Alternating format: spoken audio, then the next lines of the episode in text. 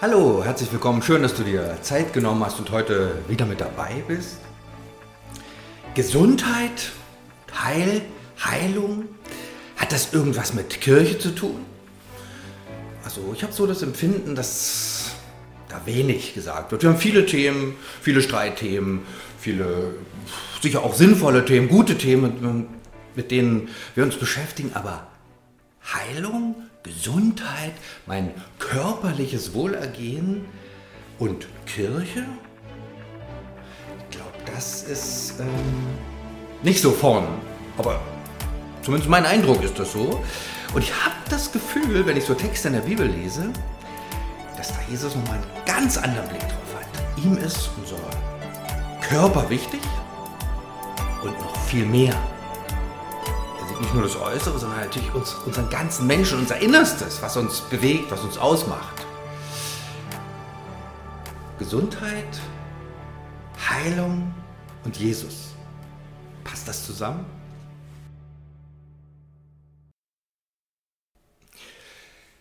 Jesus hat eine Menge Menschen berührt, geheilt, angesprochen, sie sozusagen ganz körperlich wiederhergestellt, das war eine ganz wesentliche Aufgabe. Viele, viele Menschen kamen nur deshalb.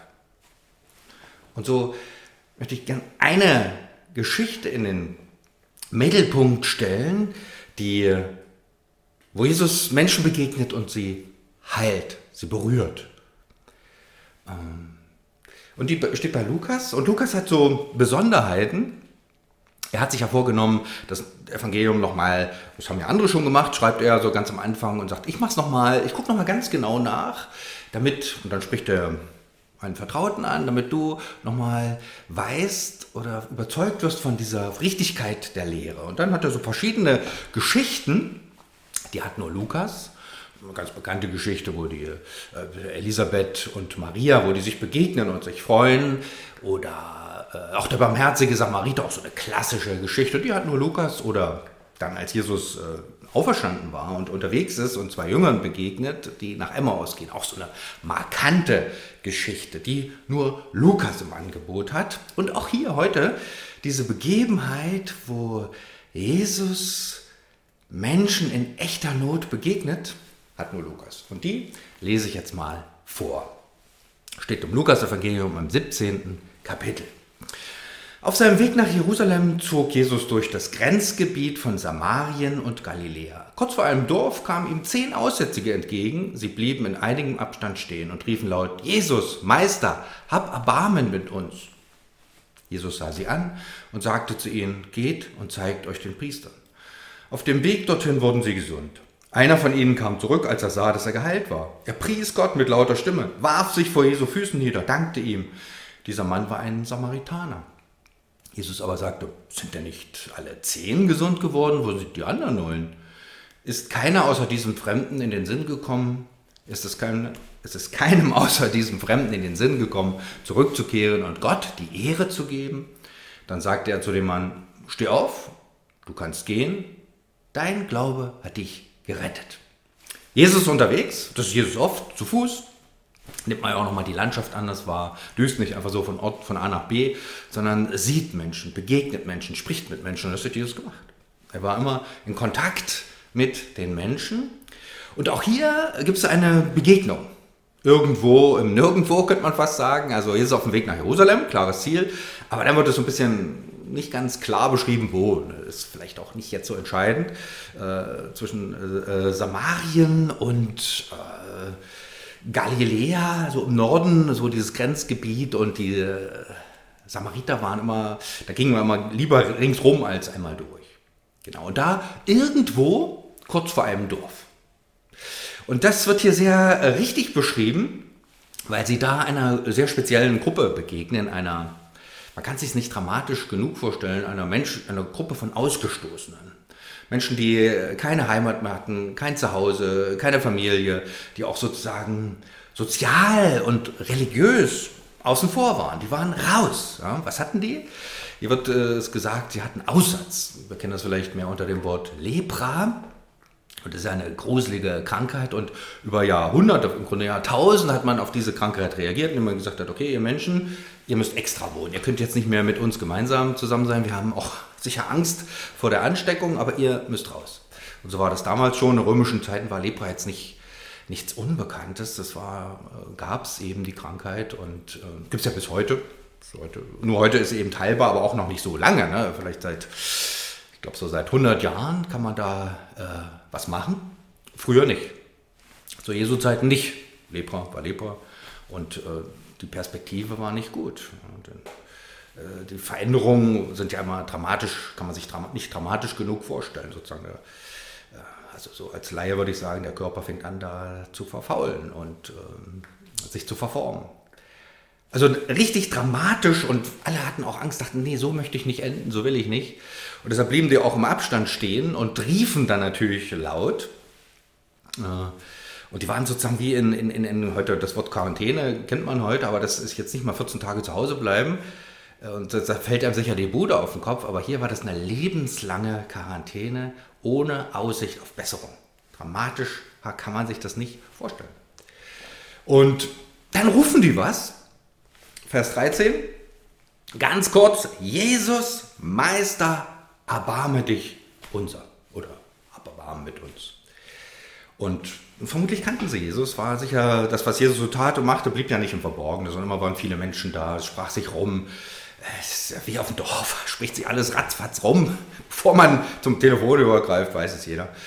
Jesus war scheinbar bekannt und sie, ob jetzt aus Verzweiflung, aus Glauben, das weiß man nicht genau. Jedenfalls setzen sie hier ihre Hoffnung auf Jesus und sie rufen so ein Grundgebet: Herr, erbarme dich. Jesus, Herr, Meister, sagen sie hier in dem Falle, erbarme dich. Immer wieder, oder sie rufen nach dieser Heilung. Das sagen sie gar nicht, aber es war augenscheinlich. Und ähm, was sagt eigentlich Jesus zur Heilung? Wenn man jetzt nur mal im Lukas-Evangelium bleibt, ähm, Jesus heilt selber. Hat er auch nie gesagt, nee, den nicht. Es, manchmal gab es eine kleine Diskussion, aber im Normalfall, jeder, der zu Jesus kam, wurde geheilt. Ähm, und auch die, die, die Jünger machen mal so ein, man könnte sagen, so ein Praktikum. Jesus schickt mal die zwölf Jünger raus und dann gibt er ihnen, Lukas 9, also ein bisschen vorher steht das, er gibt ihnen den klaren Auftrag zu predigen. Das kennen wir, noch was zu erzählen und so, ja. Aber auch zu heilen. Also Wort und Tat fallen zusammen. Finde ich schon herausfordernd. Und dann gibt es nochmal eine Truppe, die unterwegs ist, dann mehr als die zwölf, nochmal 72 Jünger, nochmal ein großer, ganz schöner Pulk, der da unterwegs ist. Und der sagt ihnen in Lukas 10, heilt die Kranken, sagt ihnen, das Reich Gottes ist nahe herbeigekommen. Das steht in einem engen Zusammenhang. Wiederherstellung, Heilung und das Reich Gottes. Und Jesus tut das sozusagen zeichenhaft. Da, wo er ist, wo das Reich Gottes ist, da ist auch Heil. Weltweit gab es zu Jesu Zeiten viele Kranken, selbst im über, über nächsten Ort, wo Jesus nie vorbeikam. Die, es, Jesus heilt ja da nicht alle Welt, aber da, wo er war, wo sozusagen das Reich Gottes verkündigt wurde, war nicht nur was zu hören, es war auch was zu sehen, was zu spüren, auch körperliche Heilung. Heilung, ein Gegenwart, ein Zeichen für die Gegenwart Gottes. Und auch die ersten Christen haben das ja aufgenommen, haben sich um Menschen gekümmert, die krank waren, für sie gebetet aber haben auch letztlich, wenn man jetzt so will, äh, diese ganze Krankenhausgeschichte ist auch mit, äh, sind Christen ihre Haltung zur Krankheit, sich da zu erbarmen, sich zu kümmern, ist mit eine große, große Motivation. Aber auch darüber hinaus, konkret zu beten, sagen, Gott, du bist da mit deiner Gegenwart und wir bitten um Heilung. Was die äh, zehn zerlumpte Truppe da, die sicher schrecklich anzusehen war und wahrscheinlich auch geruchlich nicht so ganz komfortabel. Was die rufen, ist ganz kurz. Das ist kein langes sonst was, sondern ein ganz kurzer Ruf. Ne? Im Originalsprache sind das vier Worte. Herr, Meister, erbarme dich, unser. Und das scheint zu reichen. Das scheint zu reichen. Dieses, dieser Schrei des Herzens sozusagen und aufgrund ihrer Krankheit kann man sich das wahrscheinlich nicht dramatisch genug vorstellen. Ähm, und dann gibt es, äh, manchmal überliest man ja schnell Sachen und hier ist Vers 14, gibt es so ein Wort, das hat mich aufmerken lassen, da steht, dann sah Jesus sie an. Und die hat die schon gesehen, die waren ja auch, das war die Truppe, ne, und wusste, die kommen da und so. Aber dieses dann sah Jesus sie an, meint, er sah jeden an. Er sah die Menschen an. Er sah ihr Herz, er sah ihre Not, ihre Verzweiflung, ihre Geschichte. Er sah sie als Person, er sah sie an. Und das ist ja interessant, dass äh, sogar Gott den Namen trägt. Gott, du bist ein Gott, der mich sieht. ja. Kleine Geschichte aus dem Alten Testament. Ähm, zurück zum Abraham. Der war verheiratet, Sarah. Sarah dummerweise bekam keine Kinder und da dachte sich die Sarah, ach Mensch, ich habe doch noch so eine Magd und vielleicht könnt die das übernehmen. Das ist aber ein bisschen tückisch sowas. War es dann auch, denn die äh, Magd sozusagen äh, wurde äh, schwanger Hagar hieß diese Frau und die, letztlich kam es dazu, dass sie sozusagen vertrieben wurde. Dann war sie da in der Wüste am Verdursten und da begegnet ihr Gott und sagt, äh, keine Angst, ich bin bei dir. Und da sagt die Hagar, du bist ein Gott, der mich sieht. 1. Mose 16, kann man mal nachlesen. Jesus sieht die Menschen. Jesus sieht in ihr Herz, Gott ist ein Gott, der mich sieht. Finde ich bis heute was Wichtiges. Ich, auch muss ihm da nicht vielleicht immer alles erklären, sondern und ich, Gott übersieht mich nicht, sondern Gott ist da. Ihr sagt, ich sehe deine Not. Ähm, nicht im Sinne von einer Überwachung, sondern mein Herz ist dir zugewandt. Ich sehe, worum es geht. Jesus sieht sie und dann hat ja Jesus immer auf sehr unterschiedliche Weise geheilt. Manchmal spricht er die Menschen konkret an, manchmal gibt es sogar so einen Brei, den er mal vorbereitet und in die Augen streut und sagt, du bist geheilt.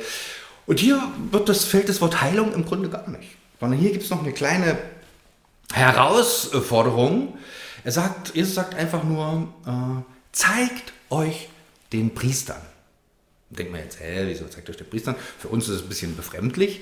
Für die Menschen damals war klar, klar, wenn du sozusagen gesund geschrieben werden willst, musst du zum Priester gehen. Der macht das. Also gesund geschrieben muss man sich da im umfassenden Sinne vorstellen. Also du bist wieder aufgenommen in die Gemeinschaft, in die, die soziale Dimension, du bist wieder aufgenommen, auch mit Gott in Verbindung zu treten. Du bist wieder da. Ja, und da wird ein Opfer gebracht, Tier geschlachtet, je nach Einkommen können das unterschiedliche sein. Und dann bist du wieder dabei. Also der Priester sagt, ja, du bist nicht unrein, sondern wieder rein. Und das äh, spricht Jesus hier an. Und da muss man sich mal vorstellen, also Jesus hält sich natürlich an das Gesetz, er nimmt es ernst. Das ist für ihn jetzt nicht nur, weil er hier kommt und sagt, ich mach hier mal, nee, sondern er sagt, geht zu den Priestern. Gut. Und dann passiert ja auch noch was. Äh, denn was heißt denn das, geht zu den Priestern? Man muss sich vorstellen, da ziemlich im Norden irgendwo, Galiläa, Sam Samarien, das ist ja nicht direkt an Jerusalem, ist ja doch einige Zeit noch unterwegs, war ja auch mit den Straßen auch so eine Sache. Also das hat länger gedauert. Da war man nicht am Nachmittag dann plötzlich da. Und da, schade, dass hier das Lukas nicht sagt, ne? haben die dann noch diskutiert, war ihnen das unklar oder sagen, ja klar, auf sofort. Egal, jedenfalls, sie gehen dann auf jeden Fall los. Und wie lange die gegangen sind, ist auch ein bisschen unklar. Ist da am ersten Tag überhaupt nichts passiert? Erst am zweiten oder wie war das überhaupt? Ähm, ich denke, sicher hatten die auch Zweifel und war das nicht klar. Aber in der Gruppe sagen die, es ist die letzte Chance, was soll's, wir gehen los. Wie groß da wirklich Glauben war, ich weiß es nicht. Jedenfalls, sie gehen los. Und das ist das ganz Entscheidende. Ähm, sie ähm, gehen los. Und vielleicht erinnern sich auch die Zehn an eine alte Geschichte, nochmal aus dem Alten Testament. Das äh, Alte Testament war, stand ihnen ja vor Augen, das kannten die ja. Und da gab es schon mal die Heilung eines Leprakranken. Auch die war ein bisschen ähm, ungewöhnlich vielleicht. Syrischer äh, Regierungsmensch äh, hört, es gibt einen Propheten, Elisa. Ja. Äh, und der ist, der, also dieser Regierungsmensch ist auch leprakrank, hat auch Hausarzt, ist sozusagen auch da ausgesondert im benachbarten Syrien geht nach Israel, sucht den Mann auf und denkt, kommt da mit großem Prunk an und denkt, ja, jetzt kommt der raus, jetzt passiert was Großes und der kommt nicht groß raus, der sagt nur, oder lässt nur sagen, hier, komm, geh in Jordan, tauch unter mehrmals und dann wirst du gesund. Das war ein bisschen viel. Da mussten ihn erst seine Mitarbeiter sozusagen ermutigen, sagen, komm, mach das. Und er macht es und wird gesund. Und ich vermute, die Geschichte ist denn ja nicht unbekannt gewesen. Sie stand zum Hintergrund und sagt, gehen die los. Sie gehen los ähm, sie gehen nach Jerusalem und dann irgendwann passiert was. Und da auch ganz interessant, was hier steht. Ähm, natürlich, all, und sie wurden gesund, steht da. Ne? Und, und dann steht auch nochmal von einem berichtet, natürlich haben das alle gesehen, aber von einem wird es nochmal berichtet, da heißt es, als, der, einer sah, dass er geheilt war. Ja, woran sieht man, wenn man leprakrank ist, man geheilt ist? Also wie sehen da Gliedmaßen, Gesicht, Nase, Ohren, wie sieht das aus? Da fehlt einiges, es ist nicht, nicht schön. Und wenn er sieht, dass er geheilt war, ähm, da kam nicht nur was zum Stillstand in der Heilung, sondern die Dinge, die fehlten, waren wieder da. Ähm, das gibt es jetzt nicht alle Tage, in der, auch in der Kirchengeschichte, aber oh, einige Beispiele dramatischer Art kann man da nennen. Diese, jeder erfährt der Heilung, das kann man sich ja nicht dramatisch genug vorstellen. Hoffnungslos waren die, ausgestoßen, dem Tode geweiht, kann man sagen. Und mit einem Mal ändert sich die ganze Situation. Ihr Leben kann nochmal neu beginnen, wieder dabei sein. Ganz krasse Sache. Und dann, warum auch immer, schafft es ähm, tatsächlich nur einer, das nochmal in der Tiefe wahrzunehmen.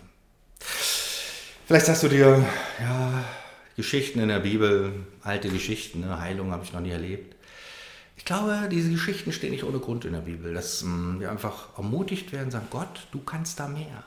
Jesus, du willst doch mehr. Es ist für dich nichts irgendwie nervig, denn zu heilen, auch jetzt muss ich das auch noch machen. Jesus tut es. Jesus tut es. Und Immer und immer wieder haben auch Christen dafür gebetet, dass Gott heute Heil schenkt. Vielleicht gerade jetzt. Ähm, Bischof, alter Bischof, also jetzt nicht mehr Bischof in Sachsen, so bis vor anderthalb Jahren war der Bischof, ähm, ist zu Hause, fällt um und ist tot, sozusagen. Kein Herzinfarkt, aber irgendwas mit Herzrhythmusstörungen. Und seine Tochter ist gerade da und kann ihn sozusagen ähm, wiederbeleben. Notarzt kommt, kommt auf der Intensivstation, ist da einige Zeit und ringt im wahrsten Sinne des Wortes mit dem Tode. Und äh, viele Menschen beten für ihn. Und dann fängt er sich erstaunlicherweise und ist jetzt wieder zu Hause, natürlich jetzt noch nicht voll da, aber er sagt, äh, das war ein Wunder Gottes. Das können wir mal schnell als äh, normal hinnehmen, ne? aber Gott heilt. Und neun von diesen zehn Menschen dachten, oh, schön Schicksal, yeah, danke und weg. Ne? Und einer reagiert darauf, auf ganz besondere Weise. Wie weit er jetzt schon unterwegs war, wissen wir nicht. Er kommt jedenfalls wieder zurück und macht, was macht er? Heißt es hier in Vers 15, er pries Gott mit lauter Stimme. Ja, und wo Jesus da war, da waren ja viele Leute, die waren, da ging es längst weiter und plötzlich kommt er da angeschossen und ruft laut, ja, gelobt sei Gott. Machen wir in der Öffentlichkeit selten, ne? Gott loben jetzt laut und so, ist es vielleicht ein bisschen peinlich. Dem war nichts peinlich in dem Moment, sondern der war zutiefst berührt von diesem Ganzen. Und dann fällt er vor Jesus nieder und will ihm danken. Dank Gott dafür. Und ähm, dann wird berichtet, das war ein Samariter. Das ist einer, der sozusagen nach dem Verständnis der Menschen damals gar nicht richtig glaubt. Aber was glaubt er her? Oder erkennt er her, dass eben seine Heilung von Gott kommt. Und diesem Gott will er danken. Das ist der Punkt. Und das macht er. Und dann stellt Jesus Fragen und sagt, Mensch, waren das nicht zehn? Sind da nicht mehr gesund geworden? Wo sind denn die anderen? Und das, was Jesus hier fragt, scheint also doch was Wichtiges zu sein. Natürlich, Jesus schenkt denen die Heilung. Die werden ja nicht, weil die jetzt nicht zurückkommen, pff, wieder krank, sondern die sind heil. Jesus und das finde ich auch großzügig bei Gott. Er schenkt sein Heil. Er, wenn wir ihn bitten, er, er gibt es. Ja? Und doch ähm, war Jesus noch was anderes wichtig. Also Heilung, natürlich, diese äußere Heilung war für die was unglaublich Großes. Aber Jesus fragt hier noch nach mehr, dass Heilung noch den ganzen Menschen betrifft. Nicht nur das Äußere, was absolut wichtig ist, sondern Jesus hat noch mehr im Angebot. Und das, darum geht es jetzt hier. Ja. Hier kommt nur einer zurück und dann sagt Jesus, war sogar ein Fremder. Und dann sagt Jesus, steh auf, du musst hier nicht im Staub liegen, vor Gott müssen wir das nicht. Ähm, und dann kommt so dieser Höhepunkt. Jesus sagt, dein Glaube hat dich gerettet. Wird unterschiedlich übersetzt, auch Luther, ne? da steht dein Glaube hat dir geholfen oder manchmal steht auch dein Glaube hat dich gesund gemacht, aber hast du das Gefühl, dass das nicht ins Schwarze trifft, was hier richtig im Original steht, steht einfach, gerettet und das im umfassenden Sinne, gerettet auf körperliche Weise, gerettet für die Seele, gerettet für das ewige Heil, so kann man es mal sagen. Ja? Und ähm, hier ist also viel, viel mehr passiert als äußerliche Heilung. Schon das ist was Großartiges, dass Gott das schenkt, dass Gott das will, dass Gott das gibt. Die Frage ist, bitten wir, rufen wir sozusagen verzweifelt, Herr, Meister, erbarme dich unser. Und dann äh, kommt hier dieser Glaube noch ins Spiel, wo einer durchblickt, wow, das, was ich erhalten habe, habe ich von Gott. Gott ist der Geber dieser Dinge. Und ihm danke ich, ihm danke ich und sage, du bist mein Herr, du bist der, von dem meine Hoffnung kommt. Der Mann damals setzt seine Hoffnung auf Gott und erkennt Jesus an. Und er wird sozusagen heil im umfassenden Sinne, körperlich, was für eine große Freude für ihn, aber auch in seiner Seele, in seinem Geist, in seinem Herzen, weil Gott in ihm Fuß fassen kann, weil er Gott auf dem Schirm hat, weil er Gott vertraut, weil er sagt, du bist der Herr. Finde ich ziemlich großes Kino, dass das so passieren kann, dass Gott bis in die Tiefe seiner Person vordringt. Und Jesus damals reagiert auf diesen Notruf der Menschen. Er sieht sie an. Ich glaube, da hat sich nichts geändert bis heute. Jesus sieht meine Not. Es müssen nicht nur Krankheiten sein, das kann alles Mögliche sein. Jesus sieht mich an. Jesus sieht dich an. Und Jesus reagiert darauf. Jesus schickt die Menschen damals ins Leben hinein, sagt ihnen dieses Heil zu und die gehen los, die vertrauen. Und das ist so die Herausforderung, was mache ich mit so einer Geschichte? Wenn ich meine Not zu Gott sage, kann ich dann vertrauen, dass Gott da ist, dass er mich trägt, dass er mich hält?